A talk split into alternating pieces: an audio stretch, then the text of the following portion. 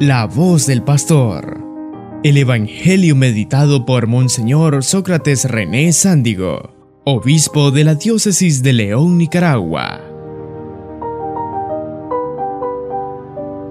Ese pasaje legendario de Jacob luchando toda una noche para adquirir la bendición de Yahvé, nos indica qué tan importante es tener ese favor de Dios. Y en cuestión lingüística, la importancia de decir bien de parte de Dios para con nosotros, literalmente bendecir significa decir bien, o sea, desde la palabra favorecer al receptor de esa palabra. Es lo que está pidiendo Jacob. Solo es comprensible si desde los textos bíblicos encontramos el poder que la palabra tiene. Cuando narran la creación, no usan imágenes antropológicas de un ser que con sus manos está elaborando, como es el caso del artesano. Solo se dice, y dijo Dios, existan y existió la tierra, el cielo, los animales. Y dijo Dios, o sea, la palabra es creadora, es transformadora, la palabra es motivadora, tiene fuerza la palabra. Y naturalmente nosotros sabemos cuánta fuerza tiene la palabra. Por eso el utilizar discursos continuamente que han llevado por caminos correctos muchas veces, por caminos desviados otras veces.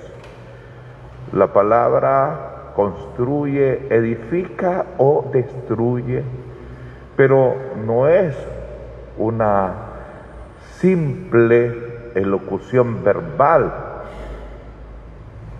no tiene efectos. Aquí funciona la lógica de la causa-efecto, la palabra causa un efecto. Y Jacob lo sabe, y por eso quiere que Yahvé hable bien sobre él, lo bendiga, porque el, el, el hablar Dios en favor nuestro se transforma en puros elementos positivos. Jacob, que por cierto ya había recibido la promesa en el sueño de ayer, ayer leímos el sueño de Jacob, de la escalinata, pero era un sueño, ahora lo hace realidad, adquiere la bendición y de qué manera, hay otro pasaje cuando el mismo Jacob le roba la bendición a su hermano Esaú, teniendo como cómplice a su madre. ¿Ves qué importante es la bendición? Queridos hermanos, en Jesús vemos como Él con la palabra también hace muchas obras por eso se admiran de la palabra de Jesús. Hoy, por ejemplo, el Señor con su palabra nuevamente hace un milagro. Nosotros debemos de tener ese mismo concepto de la importancia de la bendición y pedírsela a Dios pero no solo para uno, sino para todo aquello que nosotros consideramos que necesita la bendición. La familia, por ejemplo. Yo he visto un gesto bonito a veces en los padres Y es que hasta le hacen la bendición así a los hijos cuando van a salir. Cuando veo a las señoras, a las mamás jóvenes que vienen a dejar allí su niño, su niña al colegio San Ramón, se agachan y le hacen ellas mismas la bendición. Están pidiendo la bendición que Dios en ese día bendiga a su hijo. ¿Qué está pidiendo?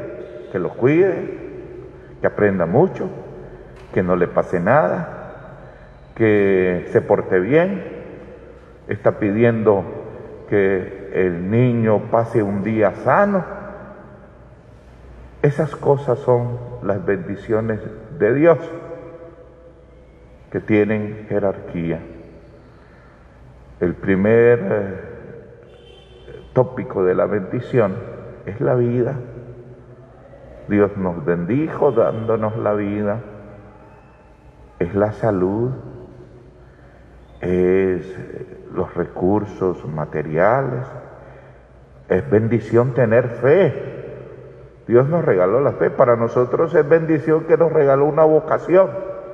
Son puras bendiciones del Señor el que seamos parte de su proyecto de salvación.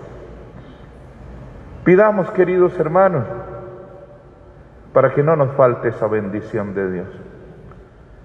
Y pidamos para que los que no están aprovechando esa bendición de Dios, porque le dan la espalda, porque no quieren saber nada de Él, porque lo consideran inexistente, pues un día, por el beneficio de esa bendición, como acción de gracia, se enruten en los caminos del Señor. Amén.